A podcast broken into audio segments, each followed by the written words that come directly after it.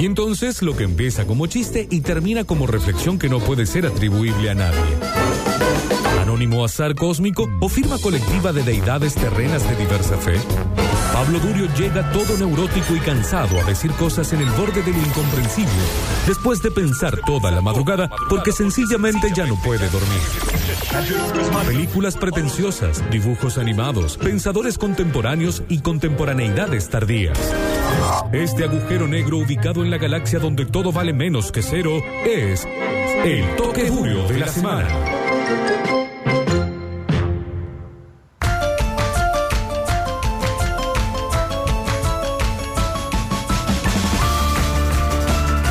Eh, para quien lo conozca seguramente ya sabrá de qué vamos a hablar porque es la cortina de eh, este dibujito animado que se llama Gravity Falls. Eh, se estrenó hace un par de años en Disney Channel. Raro para Disney porque es un dibujito que tenía muchas referencias a escritores clásicos de terror, más cercanos quizás eh, Stephen King, solamente para nombrar alguno de ellos. Tenía de todo. Eran dos nenes chiquitos que se van de vacaciones a la cabaña de un tío. Un tío que vive en el medio de un bosque y es una cabaña de regalos supuestamente mágicos, encantados. Alguien que vive de chorear con artesanías supuestamente eh, locales y fabulosas, pero en realidad es un gran eh, ladrón el tío porque te vende el ojo de el minotauro cuando en realidad no había ningún minotauro en el bosque porque no existía. Bueno, eh, dentro de esas leyendas se mete Gravity Falls y estos dos nenes van viviendo una serie de aventuras relacionadas a esto, ¿no? Al mundo de lo misterioso, a los fantasmas, a los monstruos, a eh, toda esta gente, los duendes que viven en el bosque, las leyendas también que aparecen y también tenemos conspiraciones, tenemos fin del mundo, tenemos apocalipsis y tenemos, por ejemplo, una cabeza de un bebé gigante en un momento eh, de, la historia. Pero en el medio hay, como siempre en todos los dibujitos, algunos mensajes a veces más claros, a veces más sutiles, a veces más violentos, a veces más entre líneas. En este caso creo que es bastante, eh, no diría violento ni obsceno, pero es bastante claro en sus maneras y en lo que quiere comunicar, que es un capítulo llamado Dipper versus la masculinidad. Dipper es el nene de la cuestión, la nena se llama Mabel y el tío es el tío Stan. Entonces en este capítulo lo que sucede es que están sentados en una mesa, en un bar, en estas clásicas eh, cafeterías estadounidenses como las de la tele, que aparece la señora gorda con la jarra de café y te sirve los pancakes y te sirve a cada rato café si vos querés más café. Y están todas las mesas eh, como en el viejo, iba a decir una marca, como en la vieja cadena de hamburgueserías más conocida. Y ahí eh, se desarrolla la- el siguiente diálogo que es, quieren pedir panqueques, el tío Stan, que es bastante miserable, no se los quiere comprar. Entonces Dipper dice, bueno, voy a jugar este juego de eh, la masculinidad que es como aquellos juegos, no sé si recuerdan de golpear algo con un... eh, ¿Cómo se llama? Un bate. No, un, bate- un martillo, Ah, un gracias. martillo. Eso. Pegarle a- con un martillo y ver hasta dónde llega la lucecita. Ah, sí, sí. Bueno, es eso mismo, pero es el juego de la masculinidad. Entonces las opciones, según cómo le vas pegando, son debilucho, la siguiente es señora de mediana edad y el último es hombre masculino. Entonces Dipper dice, bueno, voy a jugar yo y vamos a ganar los eh, panqueques. Se le empiezan a reír porque Dipper no es masculino. Digo, no es masculino en el sentido más hegemónico de la palabra masculino. ¿Y cuántos años tiene más o menos? ¿Es un niño? Es un niño, debe tener adolescente? 11 años, Ah. 8 años, una cosa así. Y en el medio de esta discusión, Mabel, la hermana y el tío Stan se le ríen, le dicen, vos no sos tan masculino como para ganar estos panqueques. Y recuerdan que el tío Stan, hace un par de días, había entrado al baño de golpe y lo había encontrado a Dipper cantando una canción muy famosa, sensación del pop de Islandia, dedicado a las nenas. Y Dipper estaba cantándola a los gritos en el baño con la toallita enroscada en la cintura de un nene, de un, dibu- de un dibujito animado, digo. Es tierno, todo, lo, todo el mensaje es bastante feliz y bastante tierno, pero así arranca. Dipper versus la masculinidad en la columna del día de la fecha. Genial, un cuarto para cada uno del menú 7, más aderezo gratis para la dama y un plato de catsup para el niño. Pero tío Stan, yo quiero panqueques. Con esa harina cara que usan ahora para hacerlos, ¡ja! ¡Que soy millonario! Baja, baja. Ah, Gane panqueques gratis. Pruebe su hombría. Descuiden, chicos. Yo invito los panqueques. Los conseguiré ganándole a ese medidor de hombría. Medidor de hombría. ¿ganar? Él dice, dice que... ¿Qué? ¿De qué se ríen? Oh, no te ofendas, Dipper, pero no eres exactamente varonil Baronington. ¡Hey! Sí soy varonil, varonil, varonido, lo que sea que dijiste. Oye, acéptalo, sobrino. No tienes músculos y hueles a crema de bebés. Y no olvidemos lo que pasó ayer. el incidente. Reina que irradia luz, así eres tú. No mires, no mires. ¿Escuchabas a la sensación pop de Islandia para chicas, Baba? No, no estaba. Eso no importa. Ahí teníamos otra referencia, está lleno de referencias constantemente. Lo que está cantando es una reversión del dibujito animado de ABBA, de la Claro. canción de ABBA. Pero acá se llama Baba y es una sensación del pop islandés para nenas. Luego de esto, eh, hay una discusión que sigue en la mesa. Dipper dice, no, no, pero momento, soy hombre porque miren todos los pelos que tengo y se levanta la remera y de pronto todo el pechito le brilla y los otros se tapan los ojos porque realmente no tiene ningún pelo y es todo como una cosa de bebé. Eh, por supuesto está todo exagerado porque es un dibujito animado, pero finalmente se levanta y va a este, esta prueba de la hombría de la masculinidad. Y como es en clave de comedia, por eso las opciones son primero debilucho, luego mujer de mediana edad. Me encanta esa categoría, mujer de mediana edad, porque yo siento que si lo hiciera me daría mujer de mediana edad. Señora. Señora, por supuesto. Y luego tenés el punto máximo que es varonil. Dipper obviamente pierde. Le sale el más bajo de todos. La máquina le entrega una tarjeta que dice vos sos un bebé con un dibujito de un bebé. Y en ese momento aparece lo que la serie nos muestra como la masculinidad hegemónica. Aparece un leñador gigante, músculos, cintura chiquita, camisa leñadora, muchos pelos por todos lados, axilas, barba, le sale por adentro de la, de- de la camisa en los pelos. Y el leñador toca el coso simplemente con un dedo, hace explotar la máquina y llueven panqueques para todos los de la cafetería. rico. Sí, y entonces ahí vemos este, este pequeño triunfo de la masculinidad hegemónica, como ser hegemónico y peludo y grandote y lo que la serie nos muestra es exitoso en términos de que todos comen panqueques y todo el mundo lo aplaude y luego Dipper dice, momento, voy a empezar a ser masculino, me tiene que crecer más pelos en el pecho, así que voy a ver qué hago. Y así arranca un poco la aventura del capítulo con este diálogo y este, esta pérdida, en principio, de Dipper versus la masculinidad hegemónica. Bien, familia de poca fe, se van a comer sus palabras. Y un plato de ricos panqueques.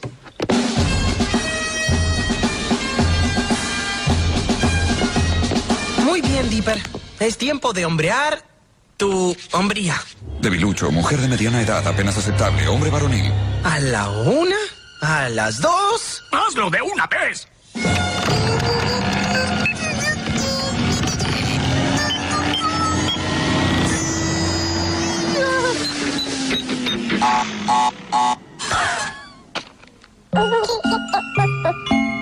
¿O qué?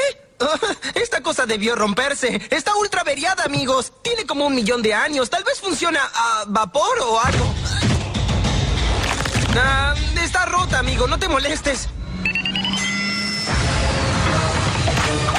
¡Sí! ¡Panqueques para todo el mundo!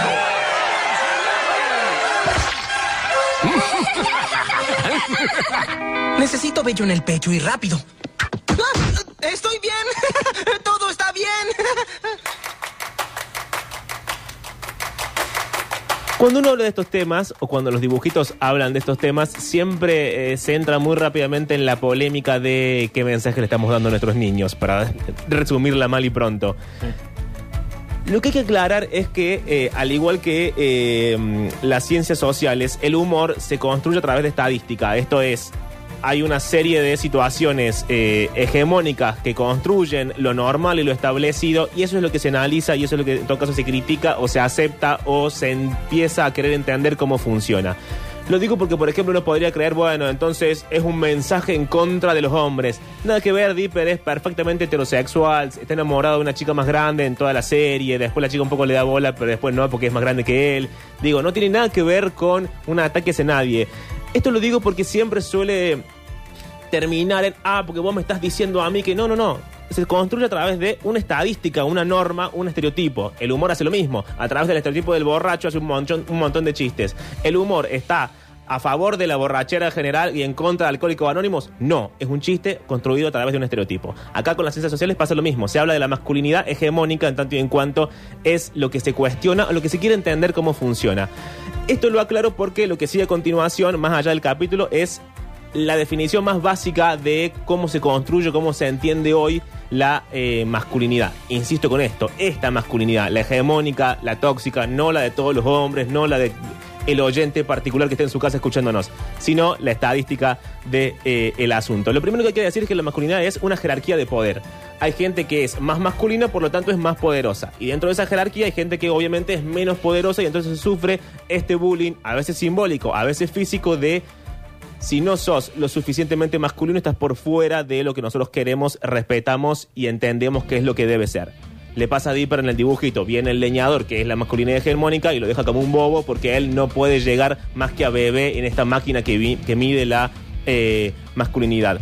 Lo siguiente que hay que decir es que la masculinidad como la conocemos, la hegemónica, la estándar, la popular, la normativa, etcétera, parte de que todos los hombres son heterosexuales, lo cual ya sabemos que es falso, obviamente, pero para lo establecido, el hombre tiene que ser masculino y tiene que ser eh, heterosexual. La siguiente cosa, que es la son las definiciones más básicas, ¿no? La teoría es mucho más compleja, pero la siguiente es que los varones somos, cuanto más, cuanto menos, invencibles.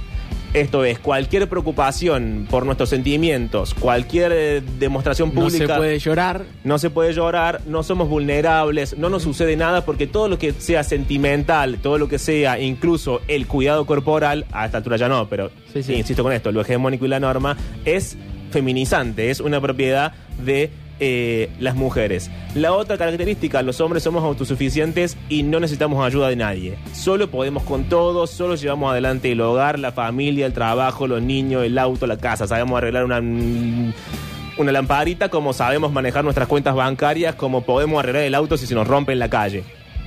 Falso, yo no puedo hacer ninguna de todas esas cosas, ¿no? Pero bueno. Eh, y además, la última de las características quizás es que la masculinidad se prueba a la hora de tener relaciones sexuales. La hipersexualidad va unida con los hombres. Si algún pibe, por alguna razón, o no quiere tener sexo porque no tiene ganas, porque también sucede, o no puede tener sexo por lo- la razón que sea, o porque no siente que sea el momento, o por mm, whatever, está perfectamente bien. Pero para la hegemonía, uno se prueba hombre en tanto y en cuanto se acuesta con todo lo que se mueve a la redonda. Dentro de esta mm, definición rápida hecha de eh, lo establecido, hay otras eh, circunstancias que caen de esto, que son las violencias que se viven en el ámbito escolar, en el ámbito profesional, en el ámbito familiar también, que, insisto con esto, tiene que ver con aquellas personas que por la razón que sea no se adaptan a esta norma de eh, lo que hay que ser. Si se expresa afecto en lo cotidiano, en los juegos, en los saludos, todo eso es a través de las violencias. Los deportes son violentos, en la mayoría de los casos. Los, los juegos del recreo tienden a la violencia. Los saludos siempre son como pegarnos, eh, chocar el puño, tocarnos desde lejos. Entonces, esa es la manera en la cual la masculinidad expresa sus formas y eh, el cariño. Pegarle a un, a un juguete para que saber cuánta fuerza tenés, lo que acabamos de ver. Sí. Faltó el tinclazo en la oreja en época de invierno, ¿no? Uno al otro, viste, en la fila, el de atrás, el que está adelante, ese es tremendo. Claro, en lugar de decirle, che, todo bien, ¿cómo andás? Te quiero, un abrazo, No, un beso, no, un, un ting, Ping. un golpe, un puño. Bueno, a eso se refiere eh, a, a las violencias expresadas como forma de cariño. Pero a Dipper le pasa lo contrario. Él es súper cariñoso con la hermana. Es uno de los pocos dibujitos donde hay una relación de hermanos realmente buena. No se pelean, no hay discusiones entre ellos, van juntos a las aventuras y cuando se pelean siempre se termina resolviendo eh, en favor de ambos. Pero tenemos un Dipper que no, no se encuentra incluido en esta cosa de ser grandote, musculoso, forzudo y peludo en el caso particular, porque tiene muchos problemas con tener o no tener pelo en el cuerpo. Se va al bosque, eh, empieza a comer unos caramelitos, está un, poco, está un poco llorando. No llora, porque los hombres no lloran, por Claro. supuesto, pero está, se siente mal. Y aparece un minotauro gigante que es en la serie la masculinidad máxima. Sí, sí. Una cosa torpe. En la mitología también, ¿no? Es como eh, Sí. el hombre ahí, viste, cruza con caballo. es lo Exactamente. Eh, y es. Es como el estereotipo máximo de cuando yo me rayé de los rugby, digamos, va por ese lado. Es grandote, se choca con cosas, rompe cosas, se, se saludan entre los minotauros Sí. dándose cabezazos, digo, tiene como toda la, la gracia de, eh, del estereotipo. Y van a notar que en un momento este minotauro le dice, "Mm, estoy oliendo problemas emocionales, como diciendo, qué espanto esta cosa que está sucediendo. Y finalmente se lo lleva para entrenarlo. ¿Cómo surge, cómo sale Dipper de ese entrenamiento? Se los cuento después del audio.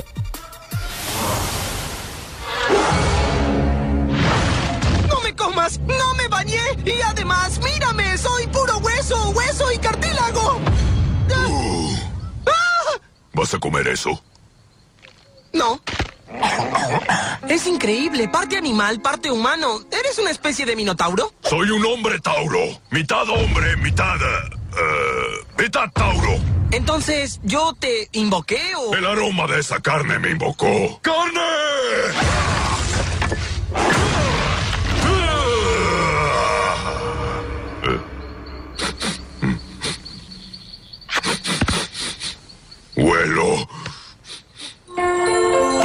Problemas emocionales. Yo tengo problemas, hombre Tauro. Problemas de hombría. Pues mi tío me llamó debilucho. Ajá. Y perdí en un videojuego que medía la hombría. Ey, oye, tú pareces muy varonil. Tal vez puedas sugerirme algo. Muy bien. Súbete a mi velluda espalda, niño. Ah, de acuerdo. Sí.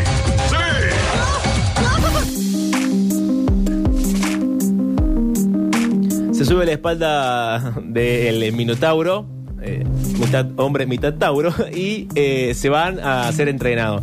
Lo que sucede es que encuentran una especie de cueva con un montón de otros Minotauros, eh, con nombres muy ridículos, pero quiero que lo vean en el dibujito, así yo no les cuento todo lo que sucede. Y eh, empiezan con las pruebas. Las pruebas son estas: pegarse entre ellos, agarrar una piedra y romperla con la cabeza. Sería como el ritual de iniciación, el bautismo en, en el rugby, en bueno, esos deportes que te llevan ahí, te hacen sufrir, Sí, exactamente. como para, "Eh, ahora sí, sos parte. Bueno, es eso. Y la prueba final de ese ritual de ingreso a la masculinidad, en el caso del dibujito, es matar al multioso. El multioso es una bestia legendaria de Gravity Falls, que es un oso con muchas cabezas. No se sabe si 2, 3, 6 o 70 millones, no queda claro nunca cuántas cabezas tiene el multioso. Entonces Dipper ya entrenado, ya hombre, ya le crecieron un par de pelos, incluso en el pecho, va a matar al multioso con un taparrabo y una lanza. Y el multivoz en un momento dice, bueno, está bien, listo, yo dejo que vos me mates, pero antes quiero pedirte el último de mis deseos. Dipper le dice, bueno, a ver cuál es el último deseo. Y el multivoso le señala un reproductor, una especie de equipo de música, y le dice, ponle play esta canción que es mi canción favorita. Y entonces resulta que el, el, el multioso, que era el bicho más malo del universo, Baba. más fuerte, más violento, la última prueba para ingresar a los hombres, le gusta esta diosa del pop islandés para mujeres llamada Baba. Entonces empiezan a cantarla juntos. Y con esto me voy a despedir. Este es el último audio de la columna del día de hoy. Nos damos cuenta que en realidad el estereotipo, como bien estereotipo, como figura ideal, no ideal por lo bueno, sino por aquella cosa a la que se supone que todos debemos aspirar, termina no encajándole a nadie, ni a los que más pertenecen, ni a los que menos pertenecen. Quizá la última de eh, las reflexiones de este dibujo animado, de este capítulo al menos, y de esta columna, es que los que juzgan deberían dejar, dejar de juzgar y quien siente que las personas que lo rodean no le dejan cantar a la diosa pop islandesa Baba, que se busque otro grupo de amigos. Salí de ahí, maravilla. Hasta la semana que viene. Un verdadero hombre no muestra piedad. Guerrero. Pero le concedes a esta bestia mágica un último deseo. De acuerdo. Deseo irme, escuchando mi canción favorita. La cinta ya está ahí. Presiona el botón. Sí, sí, ese. Presiona y listo. ¿Escuchas al grupo pop islandés Baba? Me, gusta Baba. Pensé que yo era el único. Los hombres tauros se burlan de mí porque sé la letra de la canción Reina Disco. Oh, hablas de Reina que Irradia luz. así eres tú. Uh, uh, uh, uh. ¡Qué locura! Al fin alguien que entiende le... Oh, sí. Creo que debo acabar contigo o jamás seré un hombre. Acepto mi destino. ¿En serio? Es lo mejor.